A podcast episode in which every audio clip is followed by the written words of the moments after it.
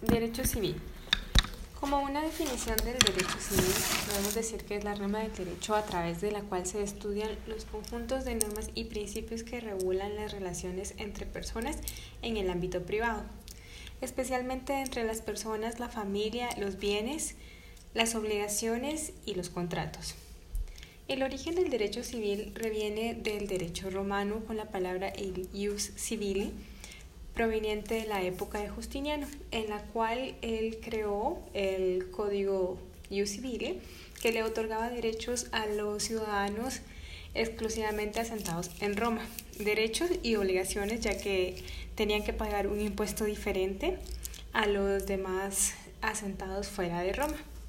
Este tuvo vigencia y era contraponiente al ius gentium, que el ius gentium es el derecho de la gente que le otorgaba el derecho a los demás ciudadanos en relación a Roma. Pero su duración fue hasta el año 212 con la promulgación del Edicto de Caraya, en el cual se le otorgó una ciudadanía romana a todos los habitantes del imperio, lo que modificó el ius civile por ende también los impuestos que se cobraban en él, hablando de ámbitos fiscales. En la Edad Media ya se em, resonaba la expresión del jus civile propicia hacia los derechos totalmente privativos, alejándolos de un derecho público. Hasta en la Edad Moderna no se tiene con exactitud la fecha en la que se determina la separación de un derecho público a un derecho privado, ya que esta corriente, como sabemos, fue la que modificó o la que sirvió de base para la codificación del derecho civil que el día de hoy conocemos. Para hablar sobre la codificación del derecho civil tenemos que pensar que existen dos planos. Uno es el plano romano-francés que proviene del Código Napoleónico, el cual contenía 282 artículos, los cuales eran llamados leyes, y estaba compuesto por seis, digámoslo así, una estructura de seis, de seis componentes que hasta el día de hoy utilizamos en nuestra legislación, ya que Guatemala utiliza el plano romano-francés. Eh, esta compostura o estos em, elementos de su estructura es la conceptualidad, que habla sobre la costumbre de los pueblos que se convierta en ley, que en Guatemala se utiliza. Ejemplo de esto podríamos decir que son los... Em, ay, me olvidó el nombre. Ejemplo de esto es la jurisprudencia. Ok. Em, después de la Revolución Francesa, que se derrumbó todo el sistema monárquico francés, dando componentes los cuales eran evitar los actos del derecho canónico, la igualdad de personas y propiedad, la libertad del comercio. El derecho civil guatemalteco utiliza un sistema romano-francés, como ya había indicado, que ordena de forma sistemática las instituciones del derecho civil, de una forma en la cual pone en primer lugar a la persona, segundo lugar los derechos de cosas o patrimonio y en tercer lugar los derechos de procedimiento o las acciones.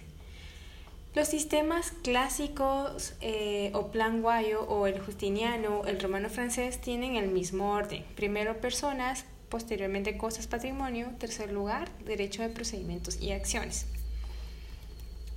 nuestro Código Civil se asienta en el decreto ley número 106, el cual es una ley ordinaria específica del derecho civil. Es una ley material ya que es una norma jurídica que regula de manera general una multiplicidad de casos, hay o no, haya o no haya sido dictada por un órgano legislativo. Sabemos bien que el decreto ley número 106, Código Civil de Guatemala, fue promulgado durante el gobierno del coronel Enrique Peralta Zurdia en 1964. El mismo fue creado en 1963, pero fue hasta el 1 de julio de 1964 que se promulgó y cobró vigencia en las leyes guatemaltecas. El coronel Enrique Peralta Zurria llegó al poder por medio de un golpe de Estado, o llamémoslo como un gobierno de facto. ¿no? El gobierno de facto es una institución por la cual un grupo de personas, normalmente son militares, toman el poder de forma eh, violenta, podríamos decirlo, quitándole los cargos constitucionales y establecidos en, los, en la división de tres poderes en una democracia y lo convierten en uno solo. Tal fue el caso del coronel Enrique Peralta Zurdia y pues en su gobierno se promulgó el Código Civil que hasta el día de hoy sigue vigente con muy pocas modificaciones ya que la, la persona que lo creó copió el derecho chileno y el derecho argentino para poder realizarlo y se tardó un año en la creación del mismo. La estructura de nuestro Código Civil es de cinco códigos, ¿sí? cinco libros, perdón. El libro 1 habla sobre las personas y la familia, el libro 2 de los bienes de la propiedad y demás derechos reales, el libro 3 de la sucesión hereditaria, el libro 4 del registro de la propiedad, el libro 5 del derecho de obligaciones, el libro 5 tenemos que tener en cuenta que se divide en dos, en las obligaciones en general y en los contratos en particular. Ok, hablando del libro 1, para empezar a entrar en el estudio del derecho civil guatemalteco, tenemos que tomar en cuenta que existen 14 instituciones de las cuales tenemos que saber su definición y sus características y empezamos por las que instituye el libro 1, que son las personas y la familia.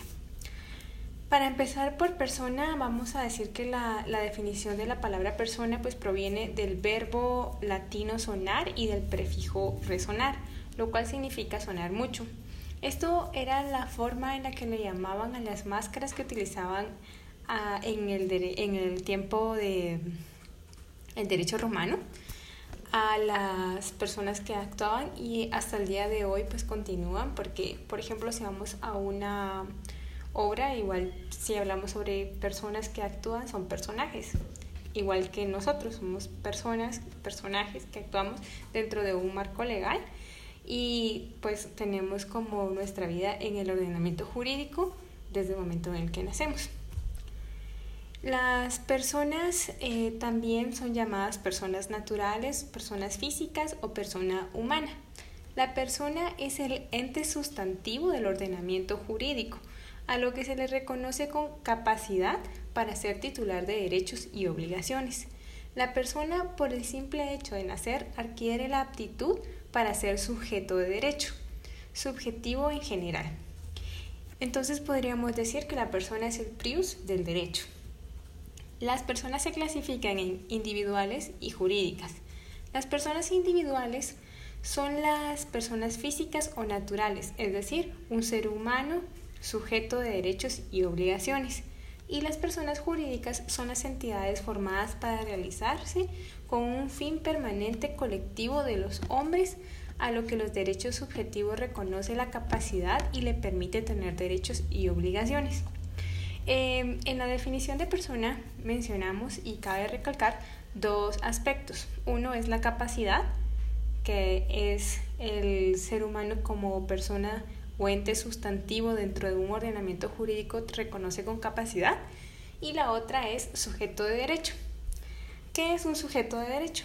Es una persona pero solo actuando en el marco de una relación jurídica tomando un rol de titular de derecho, titular de un deber, titular de una obligación.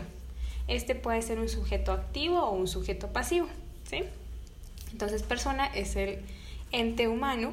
Sujeto de derecho es cuando ya le confieren esa capacidad y él ya se expresa dentro de un, una relación, dentro de un marco jurídico.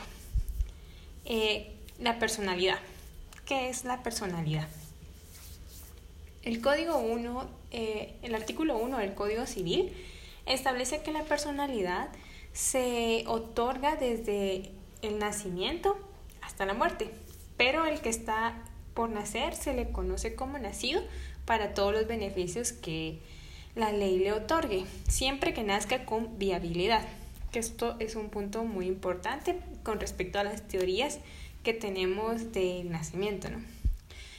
de la, de la personalidad. Bueno, pues la personalidad es la investidura jurídica que otorga la ley a una persona individual o colectiva que le faculta para ser un sujeto de derecho y obligaciones. También se conoce como un atributo esencial del ser humano. Manifestaciones de las personas exteriorizándose en el mundo. Es un sine qua non nacer, que es la condición previa a todos los derechos y deberes adquiridos por regla general por el hecho de nacer. También es una aptitud para ser titular de derechos y obligaciones. Es la confuncia en una serie de derechos innatos derivados de la misma naturaleza del hombre, entre los que se encuentran ser titular de derechos y obligaciones civiles. Para saber la personalidad o cómo es que proviene o de dónde emana, existen diferentes teorías sobre la personalidad. Las más destacadas o las que más se estudian dentro del ámbito del derecho pues son cuatro. Una es la teoría de la concepción, que parte de, datos de la fisiología y embriología afirma que el hombre existe desde el momento de la concepción y por consiguiente siempre la capacidad y facultad inherente del hombre debe serle reconocida desde el momento de la concepción.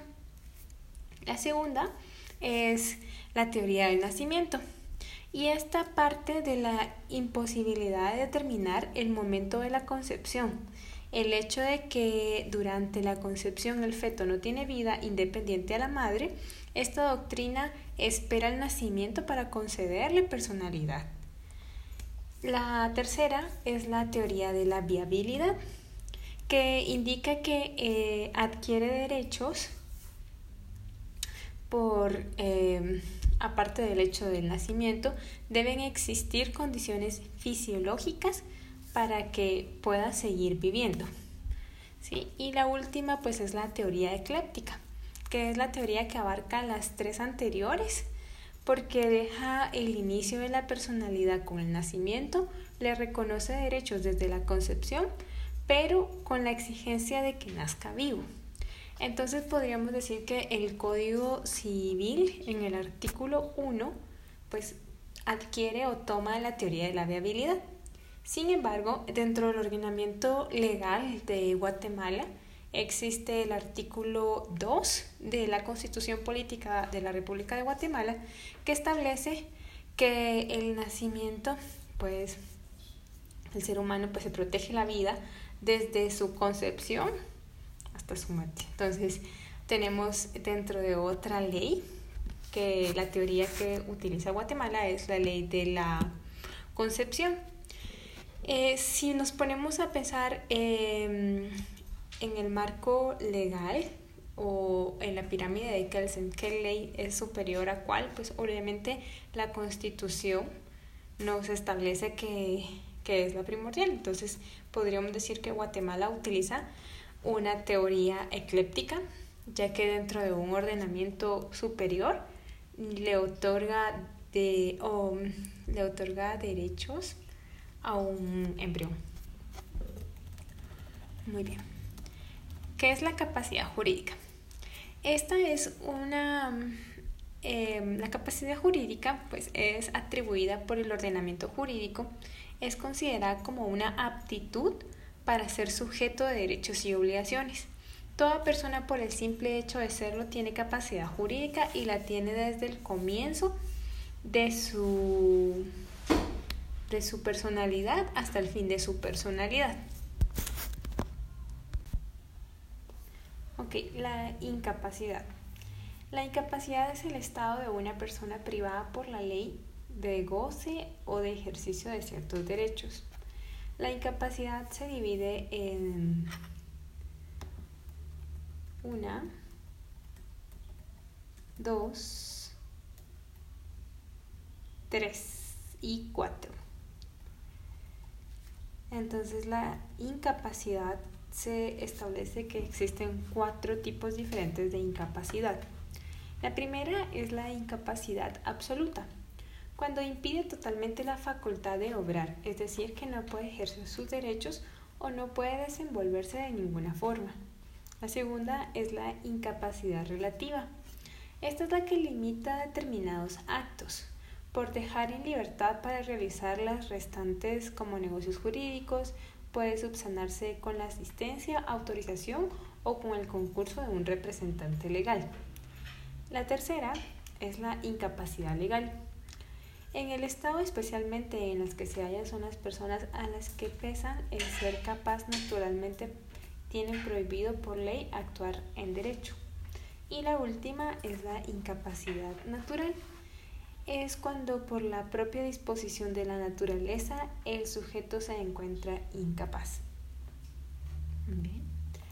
Ahora vamos por qué es interdicción. Interdicción.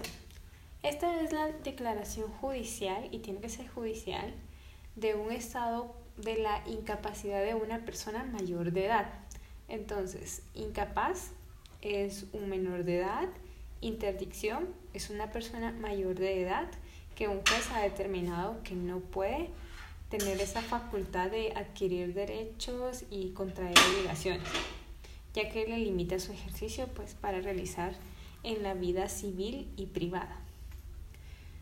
Restricción de la aptitud jurídica de las personas derivadas de sanción civil añadido a la penal. Bueno, esto es otro tipo de incapacidad. Persona jurídica. Ya habíamos indicado anteriormente que la persona jurídica pues es un ser igual que no siendo persona natural pues es susceptible de adquirir derechos y contraer obligaciones. Es una pluralidad de un sujeto. ¿Qué significa esto? Que es un sujeto que está formado por distintos sujetos, que motivados por intereses afines y comunes son reconocidos por un Estado como un sujeto de derecho. Esto podría ser una sociedad anónima, una sociedad civil, una fundación, una municipalidad, incluso la USAC es reconocida como persona jurídica, pero es una persona jurídica pública. Entonces ahí viene una clasificación.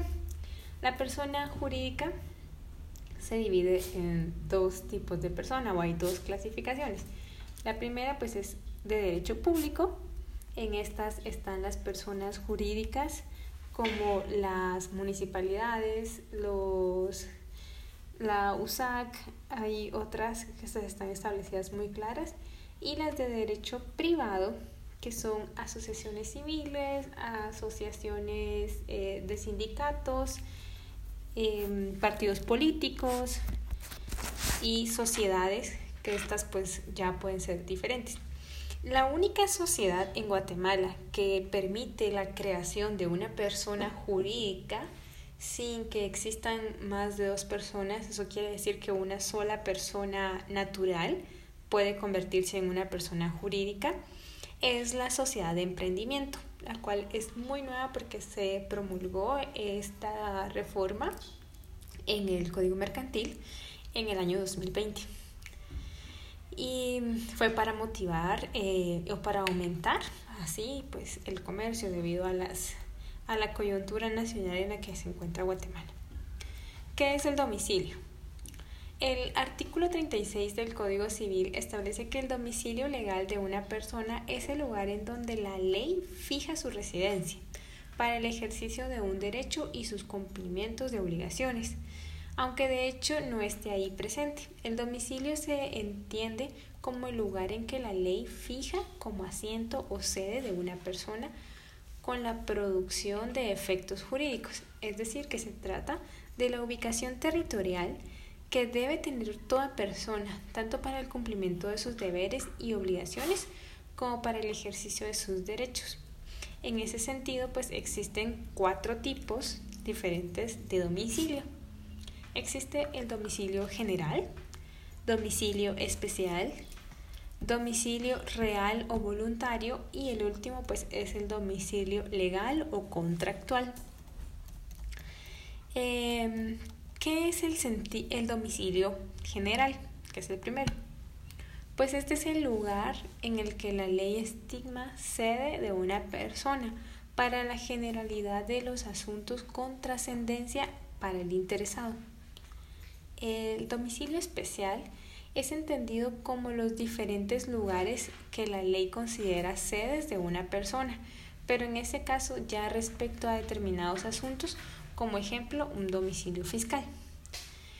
Eh, el domicilio real o voluntario es preciso acudir en este caso al apartado 1 del artículo 40 del Código Civil que determina que el domicilio de las personas naturales será el lugar de su residencia habitual. Se considera como domicilio real porque es efectivo, cierto y voluntario.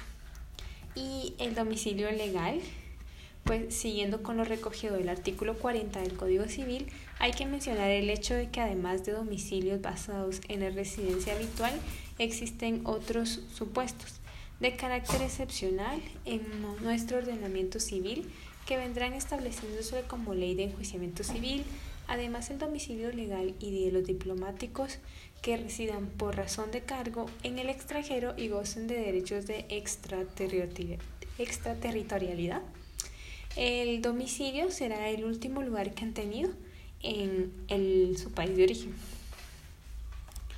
Ok, ¿qué es la ausencia? Ausencia, según lo determina nuestro ordenamiento civil, en el artículo 42 establece que es ausente la persona que se halle fuera de la República y teniendo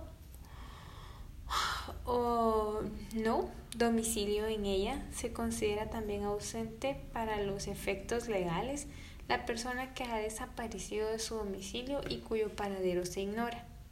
Situación de una persona que se encuentra en paradero desconocido, de lo que no se ha tenido noticias durante un tiempo prolongado y que obliga a adoptar medidas de administración y conservación para su patrimonio.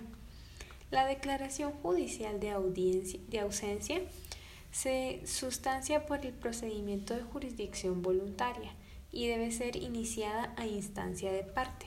En ese sentido, generalmente se define la ausencia como la no presencia de una persona en su domicilio o residencia, existiendo un estado de indecisión acerca de si está vivo o está muerto. Dentro de esta genética, eh, pues el concepto es tradicional en la doctrina y lo hace también el código distinguiendo tres diferentes situaciones. Lu. Ay, Primera, ausencia presunta o de hecho. Segunda, ausencia declarada. Y por último, la presunción de muerte o declaración de fallecido, fases teóricamente sucesivas aunque no necesariamente en la práctica. ¿Qué es la muerte presunta? La muerte presunta es la ausencia legal o calificada de una persona, pero que no se declara además de tener los siguientes presentes. Primero, que una persona hubiera desaparecido de su domicilio, que su paradero se ignore, que haya transcurrido un plazo desde las últimas noticias, la supuesta aún no se encontrará el cadáver, es decir, que lo declaren tras prolongada ausencia y sin noticias de la persona de la que se trate. En una presunción de muerte, mientras que no aparezca el ausente para efectos jurídicos se le considera muerto. Un concepto general de la muerte presunta es la situación donde una persona ha desaparecido, no hay noticias de su paradero, por lo tanto se crea una incertidumbre de saber si dicha persona estará viva o muerta. Así que se presume la muerte del individuo para que no exista incertidumbre en cuanto al cónyuge, hijos o bienes. La muerte presunta está regulada por medio de la legislación correspondiente a cada país. Sin embargo, está bien eh, tener los tres requisitos que normalmente encuentran determinados dentro de todos los ordenamientos jurídicos. La desaparición, transcurso, transcurso del tiempo, y declaración de un juez. En Guatemala está regulado en el artículo 63 del Código Civil y establece como muerte presunta y posesión de los herederos, que transcurrido cinco años desde que se declaró la administración por los parientes o desde que se detuvo la última noticia del ausente, podrá declararse la muerte presunta. En tal caso podrán sus herederos testamentar o legalizar o pedir algún tipo de pensión para que se agilice el derecho o el proceso sucesorio de la herencia. Muy bien. Podrá asimismo declararse la muerte presunta 1 a las personas que desaparecen durante la guerra en que hayan tomado parte o se hubieran encontrado en la zona de operaciones, cuando hayan transcurrido un plazo de un año, sin que se tenga noticias de él. 2. De las personas que se hubieran encontrado a bordo de un buque que haya naufragado o al verificar un accidente de avión cuando haya transcurrido un plazo de un año con la desaparición. Y la última, de las personas cuyo cadáver no haya sido encontrado y hubiese desaparecido por causa de explosión, incendio, terremoto, derrumbe, inundación u otro siniestro por un plazo de un año. Así en el párrafo se conoce que los cinco años ante establecidos pueden tener excepciones, como en el caso de guerra, de buque náufrago o en causa de explosión de la misma índole. Debemos recordar que el propósito por el cual se declara la muerte presunta es para poder disponer de la herencia o establecer el estado civil de soltero para el cónyuge del supuesto fallecido. ¿Qué significa patrimonio? Patrimonio es el conjunto de bienes y obligaciones de una persona considerando como una universalidad del derecho, es decir, como una masa móvil cuyo activo y pasivo no pueden disociarse.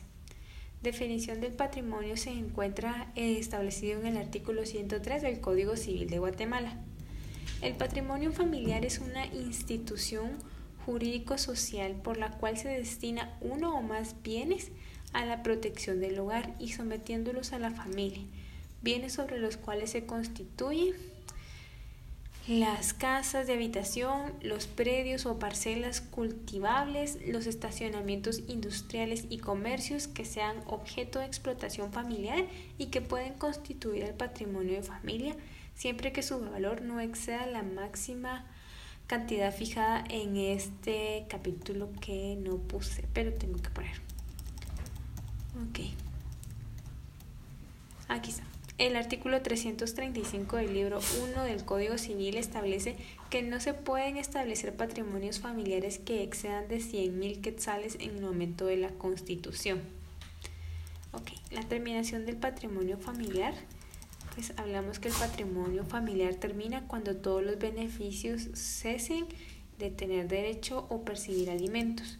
Cuando sin causa justificada y sin autorización judicial la familia deje de habitar la casa y se deje de servir de morada y o cultivar por cuenta la parcela o predio vinculado. Cuando se demuestre la utilidad y necesidad para la familia o que el patrimonio quede extinto. Cuando se exponen los bienes de qué forma, por vencerse el término por el cual fue constituido, Terminación y regulación de ley aplicable es el artículo 361. Ok. ¿Qué es la filiación matrimonial? Es la que nace o se da a consecuencia de una relación de matrimonio, aunque sea declarada insubsenible, nulo o anulable. Eh, la paternidad del marido. El marido es padre del hijo concebido durante el matrimonio, aunque éste sea declarado insubsenible, nulo o anulable. Se presume concebido durante el matrimonio. El hijo nacido después de 180 días de la celebración del matrimonio o de la reunión de los cónyuges legalmente separados. Y el hijo nacido dentro de los 300 días siguientes a la disolución del matrimonio que es la fijación extramatrimonial. Es la que nace con los hijos procreados fuera del matrimonio o de la unión de hecho o declarada o registrada. Los hijos procreados fuera del matrimonio gozan de iguales derechos que los hijos nacidos dentro del matrimonio. Sin embargo, para que vivan dentro del hogar conyugal necesitan el consentimiento expreso del otro cónyuge. Efectos de la inscripción. La unión de hecho inscrita en el registro civil produce los siguientes efectos. Que los hijos nacidos después de 180 días de la fecha fijada por principio de la unión de hecho y los nacidos dentro de 300 días después del día de la unión.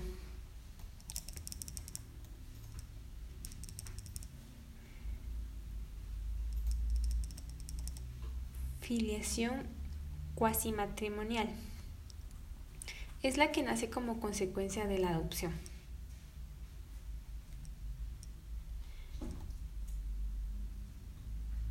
Separación de la patria potestad. Ok, artículo 273 del Código Civil establece la suspensión de la patria potestad y esta puede ocurrir en cuatro casos diferentes. Una, por ausencia del que ejerce la declarada judicialmente. Dos, por interdicción declarada de la misma forma. 3. Por ebriedad consuetudinaria. 4. Por tener el hábito de juego o del uso indebido y constante de drogas.